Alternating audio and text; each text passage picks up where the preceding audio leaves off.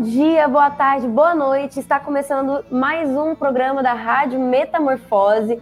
Meu nome é Júlia Guiar, infelizmente, camarada Hidalgo não está presente aqui com a gente hoje, mas nós temos aqui a nossa querida estudante de jornalismo, Larissa. Se apresente para os nossos ouvintes, Larissa, seja bem-vinda. Olá, caros ouvintes, bom dia, boa tarde, boa noite. Eu me chamo Larissa, sou de São Paulo, faço parte do jornal Metamorfose como fotojornalista e estou participando oficialmente da bancada pela primeira vez na rádio. É isso, hoje a nossa equipe está reduzida, mas a gente voltou aqui para esse especial de cobertura das eleições 2022 para fazer uma análise um pouco mais aprofundada do resultado do primeiro turno das eleições. E para conversar com a gente hoje, trouxemos um, o professor de Ciências Políticas da UNB, Luiz Felipe Miguel, Boa tarde, professor. Tudo bem? Tudo bem. Obrigado pelo convite. Uma alegria poder estar aqui. Quer dizer, alegria em termos, né, diante do resultado das eleições, que não foi o que a gente sonhava, mas de qualquer jeito poder discutir um pouco desse contexto com vocês. Bom, alguns recados gerais antes da gente começar aqui esse papo. A primeira coisa é se você não viu a nossa cobertura ao vivo da contagem dos votos, acessa lá nosso canal do YouTube, porque está muito interessante. A gente já começou a fazer algumas análises ao vivo enquanto a gente acompanhava ali a contagem de votos. Então, para você não se perder do que está acontecendo, volta lá e assiste esse episódio, porque ele está muito interessante. Você que gosta e acompanha a Rádio Metamorfose e o jornal Metamorfose já se perguntou como pode contribuir para que o nosso trabalho não pare? Basta dar uma conferida na nossa campanha de financiamento coletivo no Catarse com um pouquinho de, de cada um, vamos aos poucos conseguindo arrecadar fundos para o jornal e tornando tudo isso possível. Basta entrar em www.catarse.me barra jornal metamorfose e escolher o tipo de apoio que pode realizar, sendo que quanto maior o valor, você ganha recompensas. Então seja um assinante da nossa campanha e ajude o jornal a continuar crescendo. Agora vamos lá. Professor, para começar, né, como que você analisa esse primeiro momento de uma certa derrota, né? Porque de certa forma a gente acreditava que seria ganho no primeiro turno para começar com as eleições presidenciais, né? Que a gente está agora enfrentando esse segundo turno extremamente importante para a democracia do Brasil. Como que o senhor analisa essa derrota ao mesmo tempo que essa vitória, né? Olha, eu acho que principal, a principal questão não é o fato da eleição presidencial ter ido para o segundo turno. Né? Isso estava no horizonte de possibilidades, porque os institutos de pesquisa davam o Lula muito próximo de 50% mais um, né? 50%, 50% e meio, 51%. E a gente sabe, primeiro, que a, nas eleições brasileiras a direita costuma fazer um pouco mais de voto do que o previsto, porque a, a abstenção tende a ser maior entre os os eleitores mais pobres, que são eleitores que hoje votam mais à esquerda, e também é porque existe um impulsionamento aí muito forte de notícias falsas nos grupos é, da extrema-direita na reta final, então a gente sabe que esse negócio dá uma desequilibrada, tá? Então, eu, por exemplo, é, acompanhando aí vários outros especialistas que entendem disso até bem mais do que eu, julgava que para a gente ter alguma convicção de que podia ganhar é, no primeiro turno, o Lula precisava estar pontuando 53%, 54%, é, o que não estava acontecendo. Agora, o, que, que, o que, que foi impressionante? É que o Bolsonaro teve muito mais votos do que o previsto, certo? Quer dizer, a, a, as pretensas terceiras vias, Ciro Tebet, se desidrataram e esses votos foram para o Bolsonaro. E o que é impressionante também é que o resultado para os governos estaduais e para o Congresso, sobretudo para o Senado, foram assim muito piores. Quer dizer, a extrema direita teve uma performance nas eleições nos estados muito acima do que estava previsto. A gente vê hoje que o pessoal dos institutos de pesquisa diz que não, que é, são movimentos de. Não, não é possível. Quando a gente pega. Eu estou aqui em Brasília, certo? Resultado no DF, Tá? O candidato que estaria disputando o segundo lugar ficou em quinto. Teve menos de um terço dos votos que o, que o Instituto, na véspera, dizia que estava. Então, tem um problema aí também, é, que eu acho que é um problema da metodologia, quer dizer, ocorreram mudanças na sociedade que a metodologia de aferição dos institutos não está pegando, e a gente tem que, que, que, refletir sobre isso, a gente tem que colocar, sei lá, deixar uma pulga atrás da orelha sobre até que ponto a gente pode estabelecer nossas estratégias com base nesses levantamentos. Foi um balde de água fria, não tanto por ter segundo turno, mas porque Bolsonaro fez mau voto e porque o resultado nos estados em geral foi muito ruim. Professor, é, como o bolsonarismo arrematou tanta adesão na nossa sociedade? E também quais são os fatores que ajudam a gente a entender esse fenômeno e a sua amplitude? Olha, assim, eu, eu confesso que eu ainda fico espantado quando vejo a, a, força né, que o bolsonarismo tem, porque é um, é um negócio terrível. Quer dizer, o, o, Bolsonaro, a gente tem que reconhecer esse mérito nele, talvez o único, ele não esconde o que é, ele assume toda a carga aí de, de, de agressividade, de violência, de misoginia, de homofobia, de racismo, com muito pouco filtro. O que eu acho que é chocante é que parece que uma boa parte da sociedade brasileira se identifica exatamente com isso. Então, eu acho que a gente tem que pensar, quer dizer, o que, que acontece nessa sociedade que a gente teve aí uma redemocratização nos anos 80 do século passado, construímos uma constituição que dentro de seus limites, mas estabelece aí direitos, está dentro de uma democracia liberal razoavelmente bem, bem estruturada, Tivemos aí, ao longo desses anos né, é, é, de redemocratização, um avanço importante de vários movimentos de caráter emancipatório, várias pautas sendo colocadas na sociedade, e ainda assim, vamos dizer, praticamente metade da, da população brasileira se vê se espelha num discurso que vai contra tudo isso, né? num discurso de nostalgia da ditadura, num discurso contra é, é, os direitos, contra a, a, diversidade no mundo social, um discurso de reforço das hierarquias, de limitação da liberdade das pessoas, que as pessoas não podem ser quem elas queiram ser, é, de defesa de uma sociedade absurdamente desigual é, é, e violenta.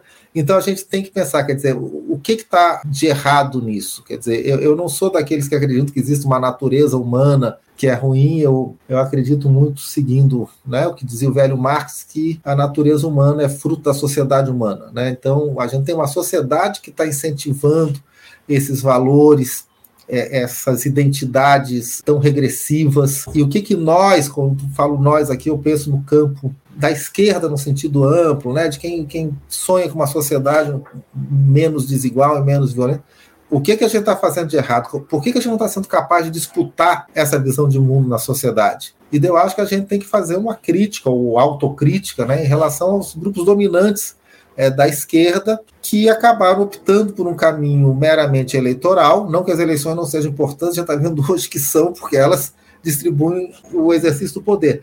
Mas fica só nesse caminho eleitoral, então, se o objetivo é ganhar voto, frequentemente é mais fácil você não enfrentar determinados debates, que são debates difíceis, mas que são esses debates que mudam a cabeça das pessoas, que fazem as pessoas refletirem um pouco mais além da reprodução dos preconceitos.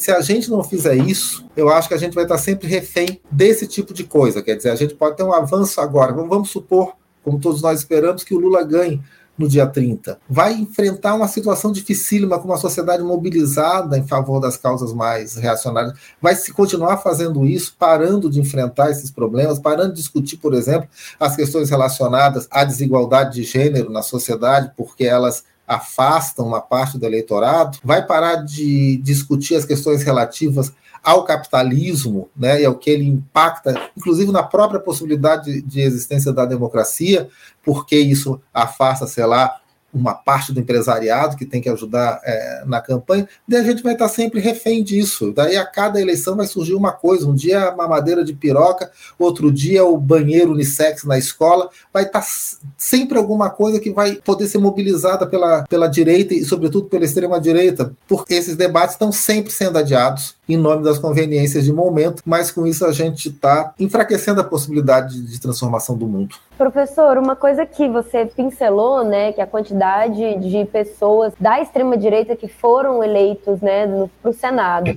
E isso é uma coisa que preocupa muito todos nós, porque, bom, essa nova configuração do Senado, muito mais radicalizada na direita e no fascismo, tendo eleito pessoas como Damares Alves, como o astronauta, né? Como que o senhor prevê que seja esses próximos quatro anos com um Senado tão conservador e quais são as possibilidades, mesmo que se o Lula seja eleito, é, de ter realmente uma democracia um pouco mais equilibrada, recuperar um pouquinho seja dessa democracia que já está extremamente morta, né? Assassinada, coitada, ela está triste. Olha, eu acho que vai ser muito difícil. Você citou, por exemplo, a Damares. É inacreditável que uma pessoa como a Damares, que é uma pessoa é, de um reacionarismo, de, um, de, uma agressividade, né? Uma pessoa que o tempo que teve no Ministério da Família e Direitos Humanos, quer dizer, direitos humanos é, é uma piada de mau gosto para lá, ela se notabilizou porque por torturar meninas, né, por, por tentar obrigar meninas estupradas a manterem a, a meninas de 11 anos a, a, a gestação até o final, em completo desacordo com a lei, é, é, com ataques aos povos indígenas, com é, o, o, desmonte das políticas de combate à desigualdade racial, é, é, a, a, manutenção de tudo que existe pior do país. E essa pessoa é eleita, quer dizer, eleita aqui em Brasília, uma cidade que ela não conhece, ela caiu de paraquedas aqui e foi eleita com base no reforço desse discurso mais reacionário. E, e, e por que, que é complicado uma pessoa como a Damares? Porque ela sabe que a força dela está na manutenção dessa radicalidade de direita. Eu não sei se ela é sincera, se ela é, é fanática, se ela faz isso por cálculo ou, ou por convicção, não importa. O fato é que ela sabe que ela tem que manter esse discurso e ela vai manter. Então isso dificulta, porque quando a gente tinha aquela velha direita oportunista, fisiológica, que se vendia barato, podia não ser tão barato, mas que se vendia, isso se acomodava no jogo é, político. Né? Foi isso que o PT fez, foi isso que todos fizeram. Né? A ideia de que você tem no Congresso brasileiro uma maioria que está disposta a fazer negócio. E essa direita é, extremada ideológica, ela não está disposta a fazer negócio, né? porque ela sente que ela pode voltar ao poder mantendo esse discurso radical e para isso tem que impedir qualquer avanço, usar as táticas mais terroristas. Então, a negociação parlamentar vai ser muito mais difícil. Quando era o velho centrão, simplesmente, sempre existia um espaço de negociação. Uma negociação horrível, mas era assim que aos trancos e barrancos o nosso sistema político ia funcionando. Agora é muito mais difícil porque esse pessoal vai querer destruir esse governo de qualquer maneira. O que, que seria necessário? Seria necessária uma intervenção mais forte das outras, dos outros poderes, sobretudo do judiciário. Mas o judiciário já mostrou que não está disposto a esse enfrentamento. Né? O judiciário, e, e eu penso aqui sobretudo no Supremo, ele foi cúmplice de muitos dos retrocessos, ele foi cúmplice da destruição da democracia e da Constituição. E quando a extrema-direita avançou, o principal interesse desse judiciário foi defender a si mesmo, certo? Agora, defender o restante do arranjo institucional da democracia liberal no Brasil, eles fizeram muito pouca coisa. E defender os direitos classe, da classe trabalhadora, então, zero. Ou a economia nacional, zero. Então, é, é difícil pensar que agora, no momento que essa extrema-direita sai fortalecida, a gente vai ver dessas instituições a, a, a resposta necessária para coibir esses abusos. O que, que é outro caminho possível, que seria o caminho ideal, mas eu também, enfim, não vejo tanta é, é, possibilidade que ele seja trilhado com isso nesse momento. É o caminho da mobilização popular. É tentar garantir com a sociedade é, organizada, com os movimentos sociais, força de pressão né? porque muitas vezes a gente acabou caindo numa visão da política restrita às instituições formais. Né? Então a gente vê isso, inclusive, em meios à esquerda. Ah, o importante é eleger um Congresso mais progressista. Bom, não elegemos. O que, que a gente vai fazer? Esperar quatro anos? Não, a gente tem que mobilizar na sociedade a força de pressão para impedir que essa direita no, no, no Congresso simplesmente faça a sua pauta avançar. Porque a burguesia, assim como as igrejas, assim como os chefes militares, nunca param de fazer pressão por fora dos espaços formais de poder. Eles estão sempre pressionando, estão sempre ameaçando. É, então, nós, do nosso lado, nós precisávamos voltar a fazer isso, voltar a, a apostar na mobilização social, na organização da classe trabalhadora e dos outros grupos subalternizados é, da sociedade, para com essa pressão tentar fazer com que os espaços formais de decisão respondam um pouco melhor às nossas demandas. Porque sem isso, infelizmente, que a gente vai, vai ter vai ser um governo, mesmo sendo o governo do Lula, muito acuado. O segundo turno tem servido para isso. A gente vê o empresariado falando que Lula tem que anunciar desde já qual vai ser o seu, o seu ministro é, da Economia, qual vai ser a sua plataforma para garantir que os interesses é, da classe proprietária não serão atingidos. Então, um, um governo que vai estar sempre sob ameaça e que vai poder fazer muito pouca coisa. O que, que a gente quer? A gente quer eliminar a, a ameaça de um retrocesso autoritário aberto, que a reeleição do, do Bolsonaro coloca, a gente quer, mas a gente precisa ter um programa que vá um pouco além disso, certo? Pelo menos recompor o conjunto dos direitos e liberdades liberais que foram é, deixados lá, porque esse, esse, esse, conjunto é importante, inclusive, para a própria luta política popular. A gente quer é, é, não correr o risco é, de uma ampliação da repressão sobre a dissidência política no país. A gente quer recompor um, um, uma base mínima de garantias de direitos para a classe trabalhadora, para as mulheres, para a população negra, na forma de um Estado que haja é, de alguma maneira. A, a, gente quer que volte a ter financiamento para o sistema de, público de saúde, para a educação, para a pesquisa é, científica. E tudo isso é difícil, porque esses os anos do golpe, né, o, o governo Temer e depois o governo Bolsonaro, foram foi um período de retrocesso muito acelerado. E agora, ainda com esse controle do orçamento que a gente está vendo, né, pela, pelo Congresso, da forma como está se dando, chamado orçamento secreto e tal, o novo governo vai estar tá muito limitado. Então, tanto politicamente, por causa do Congresso, da, da composição do Congresso, quanto financeiramente por causa dessas amarras orçamentárias. Então, se não tiver mobilização na sociedade para desfazer esses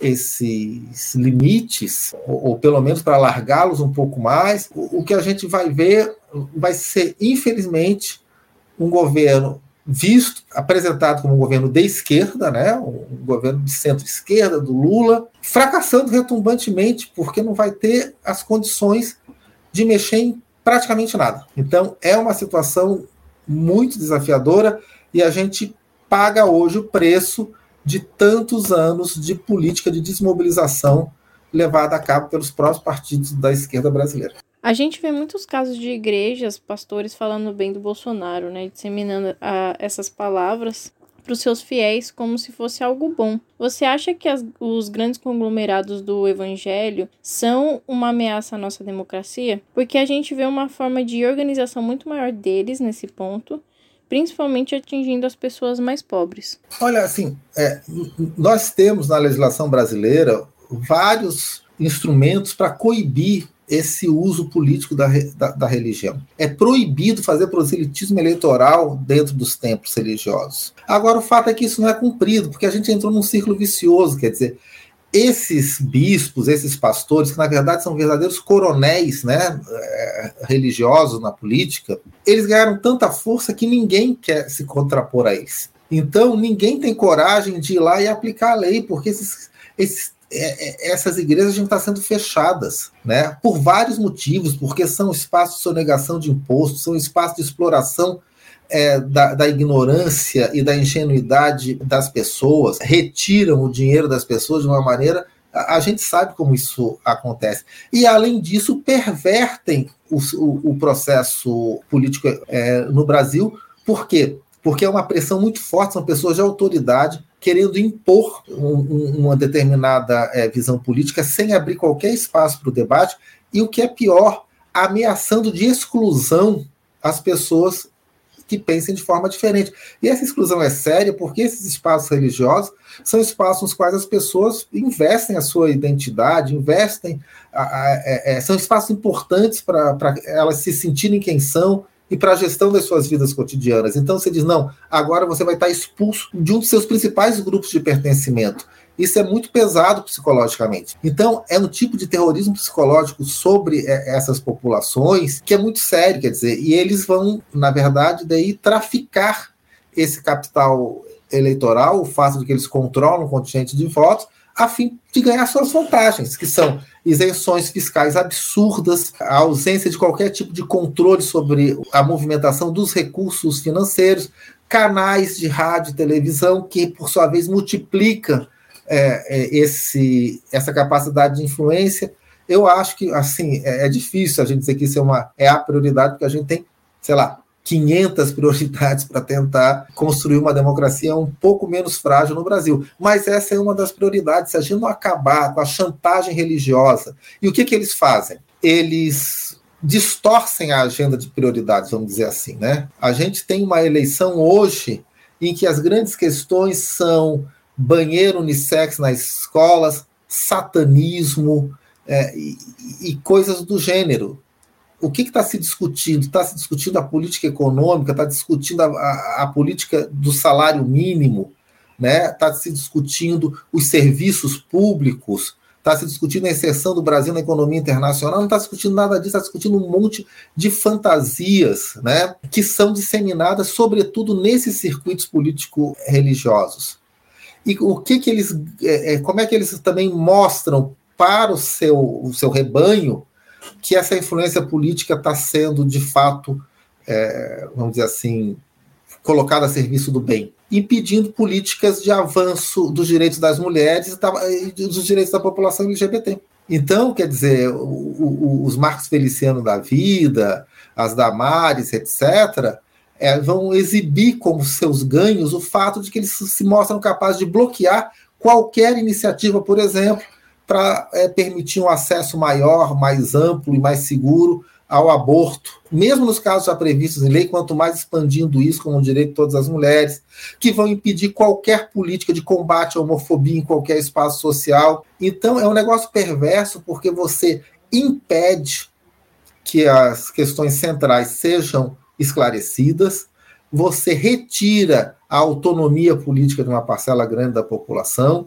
você impede que o Estado haja para coibir uma série de abusos que essas igrejas e esses pastores praticam, e você tem como resultado líquido políticas retrógradas em relação a uma série de agendas fundamentais de autonomia individual e, e de direitos é, de vários grupos. E, infelizmente, só para concluir, a gente tem essa situação. Os próprios candidatos à esquerda preferem não tocar nesses temas por medo é, da reação. É uma chantagem sobre a política brasileira. É, é, uma situação que, de fato, dizer, se a gente não resolver isso, a gente vai ter sempre uma democracia pela metade.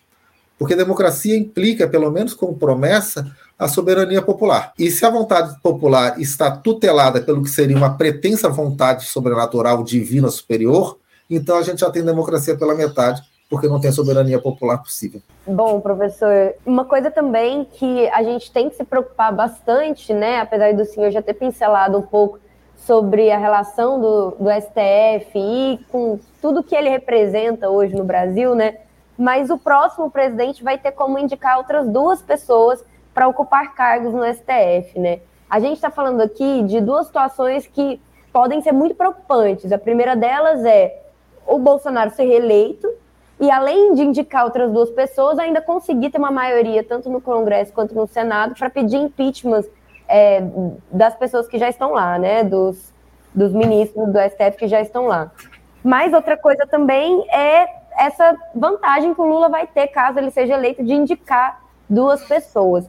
Se o Bolsonaro for reeleito, como que você prevê que pode ficar essa situação, porque assim, a gente está falando entre um fio de democracia e a barbárie completa, né? Mas eu acho que, e esse foi um dos motivos pelo qual a gente trouxe o senhor aqui para essa entrevista hoje, é que a gente tem que ser muito realista nesse momento e entender de fato o que está acontecendo para a gente pesar as consequências mesmo de uma eventual reeleição do Bolsonaro, né? Que apesar de é, a gente acreditar que não, não vai acontecer, ela é possível, né? Olha, primeiro, sim, infelizmente ela é possível, certo? Porque, embora o Lula saia com grande vantagem, né, são 100 milhões de votos, não é pouca coisa, e algumas análises é, dizem que o Bolsonaro já se aproximou do seu teto, né, porque houve uma, uma um movimento de voto útil para ele é, no primeiro turno, mas a gente tem aí ainda é, é, três semanas de campanha pela frente, certo? Um pouquinho mais de três semanas, e serão semanas assim, de muita violência, né? É, uma parte da burguesia que estava aderindo ao Lula por achar que é, o Bolsonaro não tinha chance já está voltando atrás, né, o que significa mais dinheiro na campanha dele, e a gente vai ter aí o, o velho jogo da, das redes do Zap, das notícias mais absurdas, né, é, satanismo e, e, coisas do gênero a todo vapor. Então, não é impossível que ele ganhe. Se ele ganhar, a nossa situação se torna muitíssimo grave, né? porque a gente tem um Congresso que não vai ser capaz de, já não era hoje, é, o, o, Congresso sempre foi muito, é, muito frouxo diante é, do Bolsonaro, e vai ser menos ainda, porque vai ser um Congresso que vai ter visto que ele tem uma legitimidade da renovação do mandato. E a experiência mostra que nos países em que a extrema-direita chegou ao poder pelo voto, quando conquista um segundo mandato, existe uma aceleração do processo de destruição das liberdades e, e, da, e, da, e das próprias formalidades democráticas. Né? A Hungria, que é uma inspiração assumida pelo bolsonarismo, serve de exemplo. Quer dizer, foi no segundo mandato que o Orbán começou é, é, a liquidação total do que existia de estrutura é, democrática liberal é, na Hungria né, ao, ao, ponto de proibir estudos de gênero na universidade, para pegar uma pauta que se tornou muito importante para esse pessoal. Então, é, não tem dúvida que a gente vai ter uma destruição muito forte das garantias que permitem minimamente o exercício dos direitos de oposição, porque o Bolsonaro vai se sentir e, e de fato, vai estar empoderado com o segundo mandato. Por isso que quando o Ciro Gomes dá aquela declaração dizendo que a democracia não está ameaçada no Brasil, isso é um, é um desserviço que ele está prestando, certo? A democracia já sofreu muito, e com o segundo mandato de Bolsonaro é difícil imaginar, então, que a gente chegue a 2026 com um mínimo de democracia em funcionamento no país. Se o Lula ganha, certo? E, e você falou especificamente da questão do Supremo. Né? Se Lula ganha, é claro que é, é, é, é a, a, ideia de impeachment de ministro do Supremo ela vai meio que é, desaparecer, certo? O entusiasmo que os bolsonaristas têm falado nessa possibilidade é a ideia de que o Bolsonaro teria mais vagas para indicar. Isso, pelo menos, some do horizonte. Agora, que tipo de gente, por exemplo, Lula vai ser capaz de indicar para o Supremo? Porque uma das críticas, entre outras, que se faz do governo do PT é que as indicações para o Supremo foram muito ruins, como regra indicaram uma, uma pá de oportunistas, né, sem nenhum tipo de, de compromisso com nada. Não é nem que fosse que não sejam, não, não tenham sido pessoas de esquerda, pessoas é, é, progressistas, mas eram pessoas que não tinham compromisso moral com o que é a, a obrigação do Supremo, que é a defesa da Constituição né, eram oportunistas simples, era gente do naipe do Fux. Quer dizer, é, é, muito complicado que tenha sido indicado gente assim por governos que se apresentavam como governos de centro-esquerda. Então existia a esperança de que essa ficha tivesse caído e que no novo mandato do Lula fossem indicados, então, pessoas com maior compromisso com teses mais progressistas. Eu acho que essa possibilidade desapareceu com a composição do Senado, tal como está. Não dá para pensar que se vai colocar um jurista, por mais competente, por mais evidentemente qualificado que seja, mas com posições progressistas e que esse Senado vai aprovar, porque é, a, a, gente chegou numa situação em que você tem uma extrema-direita tão fortalecida no Senado que, pela primeira vez, a possibilidade de recusa de uma indicação do Supremo, porque houve recusa lá na República Velha, né, quando Floriano Peixoto indicou, foi a única vez que houve recusa é, é, de indicação para, para o Supremo. Mas pela primeira vez essa possibilidade coloca. Então o que, que o Lula vai ter que fazer? Vai ter que encontrar um nome que seja mais palatável, pelo menos para o chamado centro, quer dizer, para a direita não hidrófoba, e que, e que tenha condições de ser aprovado nessas circunstâncias. O que tem que se procurar, então, nem sei se, se está tão disponível assim no mercado, é o, a, a, alguns juristas que, embora conservadores, tenham de fato compromisso com esses parâmetros básicos da democracia liberal e, e da Constituição. O que é uma situação complicada, porque o Supremo não decide só sobre a vigência né, do texto constitucional e, e das regras da democracia liberal.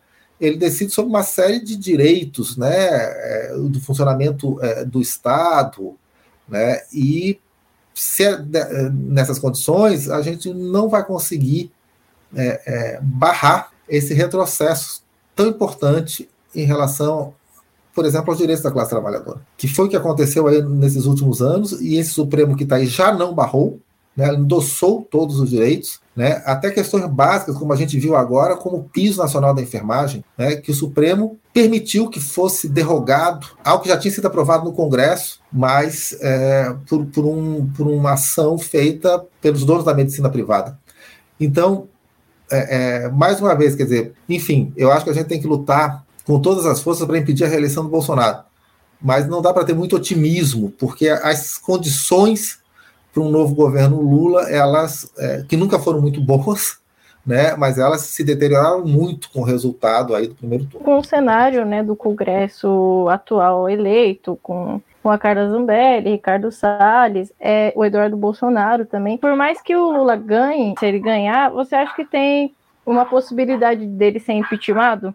Olha, essa possibilidade existe, mas é, talvez, paradoxalmente, o fato desse Congresso estar tão à direita reduz, vamos dizer assim, a sedução por colocar o Alckmin na presidência. Talvez um Congresso com uma uma elite política mais tradicional, conservadora mais tradicional, talvez essa espada que pesa sobre a cabeça do futuro governo Lula, né, que é a possibilidade dele sofrer o impeachment para o Alckmin assumir, seja menos atraente, porque esse pessoal não quer o Alckmin também, né? Esse pessoal ele quer sangue mesmo, ele quer uma destruição é, é, completa de qualquer possibilidade de um governo que desfaça algum, alguns desses retrocessos.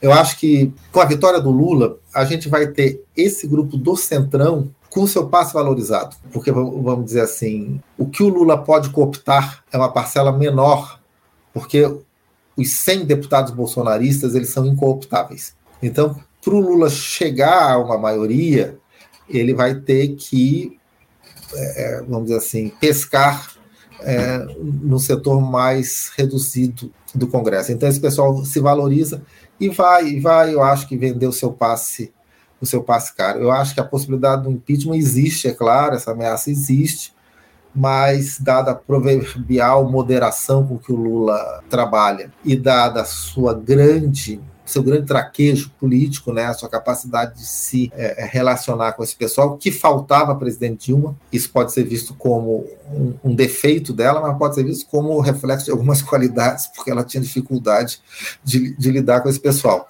Mas então eu acho que, dada a briga né, entre o bolsonarismo é, radical e esse pessoal dessa direita tradicional, eu acho que é difícil eles se acertarem é, para o impeachment. Pode ser só otimismo meu, mas é como eu penso nesse momento. Professor, uma coisa que é, você pincelou também novamente um pouco, né?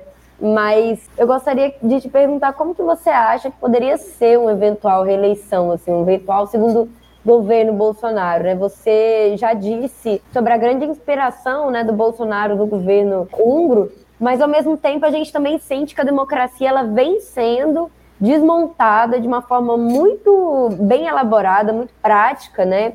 é, com ataques a jornalistas, com censura à imprensa, com milhares de pessoas sendo perseguidas politicamente, com a Lei de Segurança Nacional até o segundo ano de mandato Bolsonaro, ainda assim perseguindo várias pessoas, só depois que ela foi é, desmontada, né? Enfim, é, você acredita que um segundo governo Bolsonaro pode realmente destruir de vez a democracia brasileira? Pode ser uma retomada é, concreta da ditadura militar? Olha, eu acho que, é, dadas as circunstâncias, inclusive internacionais, né, tanto das relações internacionais quanto de um, de um certo ambiente ideológico, eu acho difícil que a gente tenha algo no estilo da ditadura militar, no sentido de que você destrói de vez qualquer fachada democrática. O que a gente tem visto do avanço da extrema-direita no mundo, na Hungria, na Polônia, nas Filipinas, na Turquia, não é isso. Vai se manter a competição é, é, partidária, vai se manter a competição eleitoral,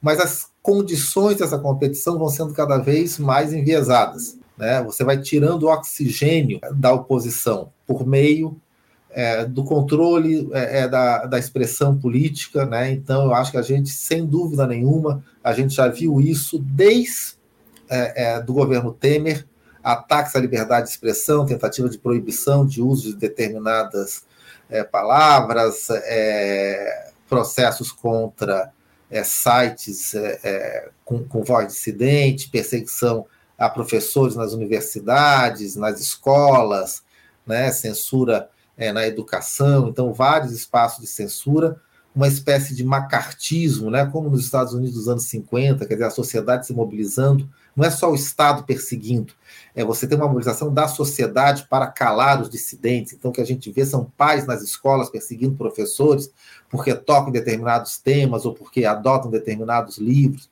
Isso vai se, se, se agravar. E eu acho que um governo Bolsonaro, com esse Congresso do jeito que está, e um Supremo acovardado, né, porque a ameaça contra ele próprio se torna maior ainda, a possibilidade de avanço de legislação repressiva. A gente tem, por exemplo, a lei antiterrorismo, que é um, uma a herança infeliz do governo Dilma, né, entre muitas outras que abriram portas né, para retrocessos, mas é, existem no Congresso, por exemplo, várias iniciativas no sentido de reforçar os aspectos mais autoritários mais antipopulares da lei antiterrorismo, né, para permitir a criminalização efetiva dos movimentos sociais.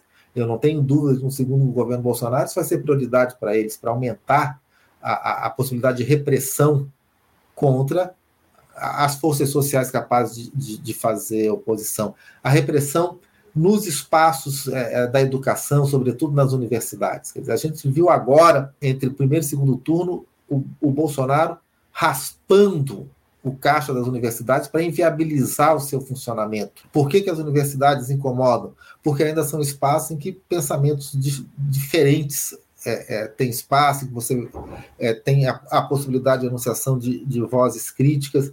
E esse é um governo, aliás, que tem ódio ao conhecimento, né?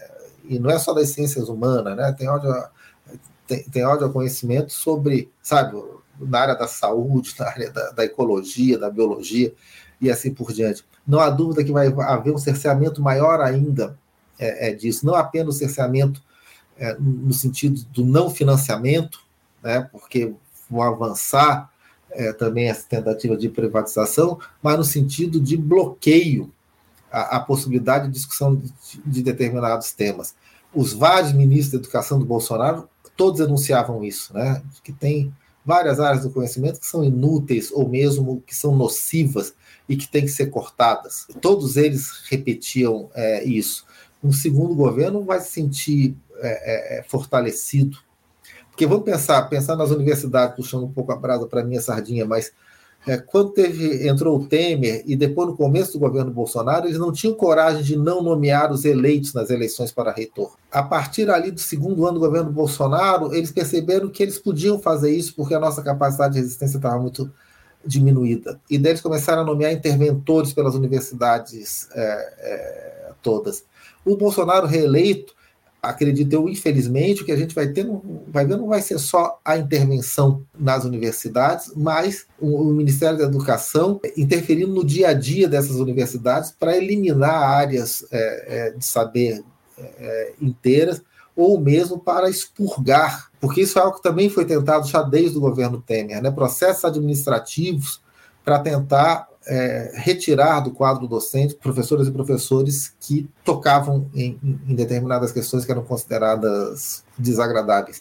Então, sim, a gente vai ter um aumento da repressão, a gente vai ter uma desdemocratização acelerada, no sentido que a possibilidade do debate público, a possibilidade da contestação, a possibilidade da oposição, que são todas necessárias para a democracia funcionar, tudo isso vai ser reduzido. Né? É, censura dos meios de comunicação, que já, é, enfim, é, o que a gente conhece também da experiência da extrema-direita nesses outros países, quer dizer, uma aliança entre o governo e os grandes grupos empresariais que percebem que aquilo chegou para ficar, para estrangular economicamente as vozes dissidentes, mesmo na imprensa liberal, se for liberal de verdade. Então, eu, eu não tenho é, é, é muita dúvida. A gente vai ter eleição, vai ter eleição. O Bolsonaro não vai instituir um tipo de autocracia em que ele sei lá, se coroa imperador e o Eduardo Bolsonaro é o sucessor e, e, e, pronto. Vai ter eleição, mas vão ser eleições em que não vai haver disputa de verdade, porque a possibilidade é, é, da oposição se colocar, é, apresentar as suas ideias, contestar, vai estar tá muito é, diminuída. Então a gente vai ter pseudo-democracia, uma fachada bem, bem fininha, mas um regime que na verdade vai estar operando como um regime autoritário. Bom, professor, para a gente finalizar aqui essa nossa entrevista, a gente viu uma diferença muito grande, né, em vários estados, principalmente, assim, das pesquisas com a real noção do que foi, né? É, os votos. Saiu uma pesquisa hoje do IPEC dizendo que o Lula já está com 53%, né? Mas a gente já está um pouco desconfiado, né? Será que a gente pode confiar nas pesquisas? Será que a gente não pode? Como que.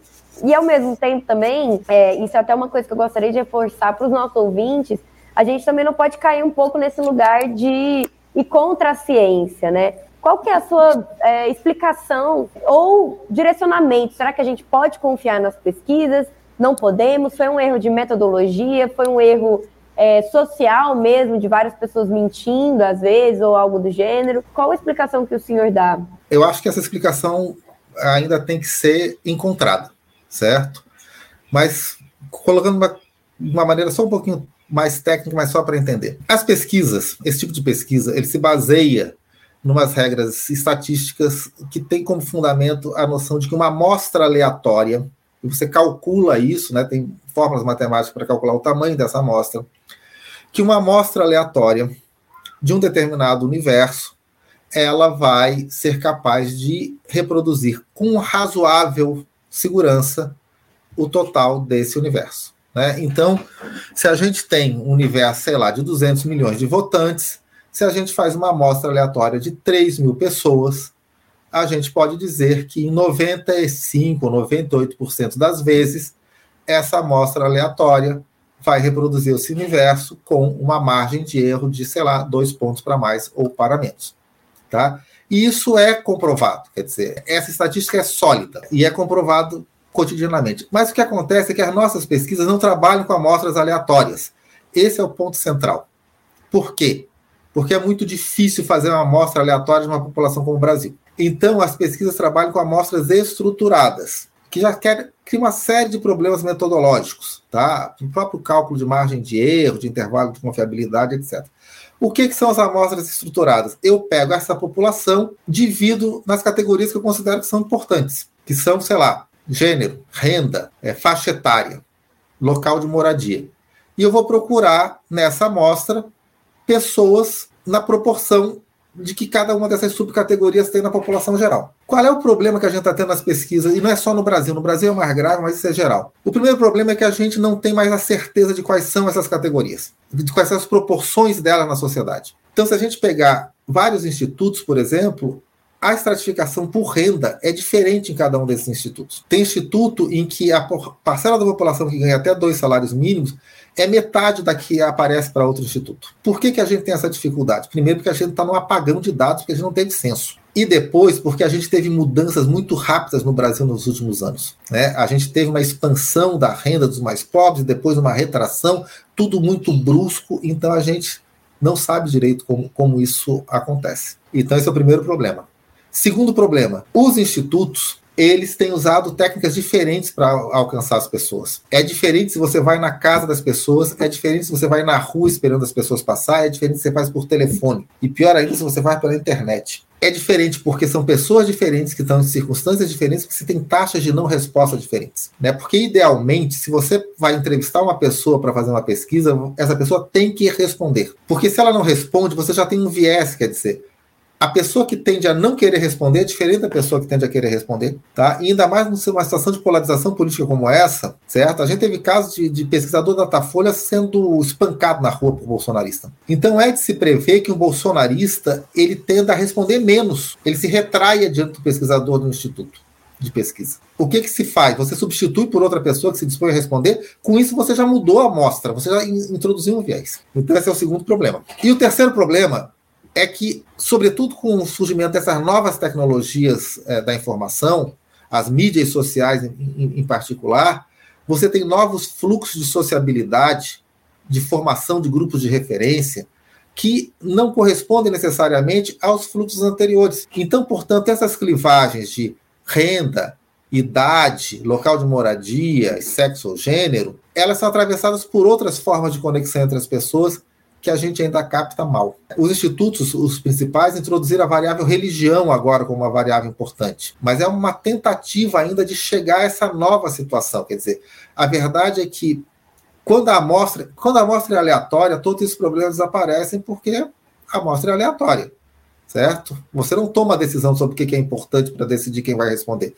Mas quando a amostra é estruturada, ela depende da gente ter uma capacidade de entender o que, que é relevante na sociedade para a formação das preferências, no caso das preferências políticas. E os novos fluxos de sociabilidade, de comunicação, mudaram isso e os institutos ainda não foram capazes de resolver essa questão. Então, eu acho que tem duas respostas a isso. Uma resposta da negação da ciência, as pesquisas não valem nada, é tudo chute, é tudo, mas não é verdade. Mas, por outro lado, a resposta de avestruz que os institutos de pesquisa têm dado também não funciona. Que é nós não erramos. É que da última hora as pessoas ficam loucas e votam diferente do que pensavam 10 minutos antes. Não é isso também. Eu acho que é importante que os institutos assumam né, é, com clareza esse diagnóstico. Tem algo de errado nos nossos modelos, a gente vai ter que trabalhar para corrigir isso e criar modelos melhores. Por que, que isso aparece só nas eleições? Porque quando a gente vê uma pesquisa sobre quantos por cento da população são contra ou a favor de determinada coisa, quantos aceitam o casamento gay, quantos não aceitam, a gente não tem como verificar isso, se está certo ou está errado, a gente simplesmente acaba acreditando no resultado das pesquisas. Mas a pesquisa eleitoral é uma pesquisa diferente. Ela não é propriamente uma pesquisa de opinião, é uma pesquisa de intenção de comportamento. Né? Você não está perguntando o que a pessoa acha, você está perguntando no dia da eleição como você pretende se comportar, como você pretende votar. E daí, quando as pessoas de fato votam, a gente vê essa discrepância. É sério, significa que esses modelos têm que ser é, é, repensados. Não significa que a gente deva desacreditar né, de, de todo o, o, conhecimento que levou à, possibilidade de produção dessas pesquisas. Mas os modelos não acompanharam a mudança na sociedade, eles têm que ser repensados. Bom, professor, eu queria muito agradecer a sua participação aqui na Rádio Metamorfose, né? Foi um prazer ouvir o senhor falar. Inclusive, deu uma sensação um pouco mais de pé no chão, assim. Eu acho que os nossos ouvintes vão se sentir um pouco mais chocados com a realidade ao nosso redor, né? Porque realmente a situação ela é muito caótica e é muito importante a gente ouvir pessoas que realmente sabem o que estão dizendo, né? Porque a gente viu nos últimos, nos últimos dias um monte de pessoas dando opinião na internet, mas que não tem nenhum tipo de embasamento de fato, né? Não tem nenhum tipo de estudo, nenhum tipo de. Só simplesmente uma opinião. Ah, porque uma opinião que eu, que eu quero, né? Aquela, aquela famosa, assim. Então, muito obrigada por disponibilizar seu tempo para vir aqui conversar com a gente. E seja muito bem-vindo para voltar sempre que quiser também, viu? Bom, eu que agradeço, Júlia, Larissa, pela, pela oportunidade. Eu gostaria de ser um pouco mais otimista é, mas eu acho que a gente realmente tem que ter o pé no chão. Sempre tem aquela fórmula, né, que as pessoas repetem, que o Gramsci usava, embora não fosse de autoria dele, que é necessário ter o, juntar o otimismo da verdade com o pessimismo da razão. Nesse momento, o trabalho da razão está fácil, né, porque é fácil ser pessimista, mas acho que a gente tem que também sempre lembrar que o, que o pessimismo é uma armadilha, né, que se a gente simplesmente se deixa levar pelo pessimismo, a gente tira de fora um elemento da realidade, que é a nossa vontade de mudar essa realidade, que é o que deve alimentar um otimismo, não um otimismo desvairado, mas um otimismo com o pé no chão, porque se a gente quer mudar a realidade é porque ela pode ser mudada. É isso, gente. Muito obrigado. Eu que agradeço a oportunidade. Com certeza. Estamos aqui para mudar o mundo, né? De uma forma ou de outra. Luiz Felipe, você tem alguma rede social, alguma coisa onde as pessoas podem te acompanhar, algum projeto que você queira divulgar? Eu coordeno um grupo de pesquisa aqui na Universidade de Brasília, chamado Grupo de Pesquisa sobre Democracia e Desigualdades, o DEMODE. Ele tem um site onde as pessoas podem acompanhar um pouco o que a gente está produzindo, as nossas publicações. Ele tem uma página é, no Facebook, tem uma página tem perfil no Instagram, acho que tem Twitter também, então dá para acompanhar. E eu também, é, menos no Twitter, que eu não tenho paciência, mas eu é, é, tento, enfim, na medida das minhas possibilidades, dar os meus pitacos no debate, tanto no Facebook quanto no Instagram. Falou? A gente vai deixar aqui na descrição dos comentários do nosso, do nosso programa. Bom, galera, é isso. Acompanhe a gente, provavelmente estaremos ao vivo novamente no dia 30 de outubro, né? Para poder fazer a segunda, ao vivo do segundo turno das eleições.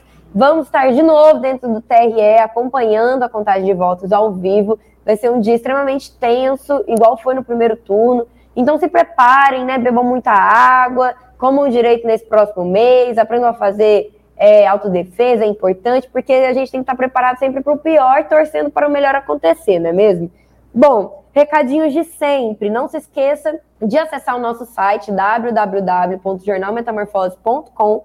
Lá você encontra várias coisas relacionadas à eleição, mas também outras séries e outras reportagens. É, lá você encontra tudo, de foto, vídeo, enfim. Mas a gente também está em outras redes sociais, né? Então no Instagram, arroba Jornal Metamorfose, no Twitter, arroba o Metamorfose, e no YouTube, Jornal Metamorfose, você pode encontrar a gente lá também.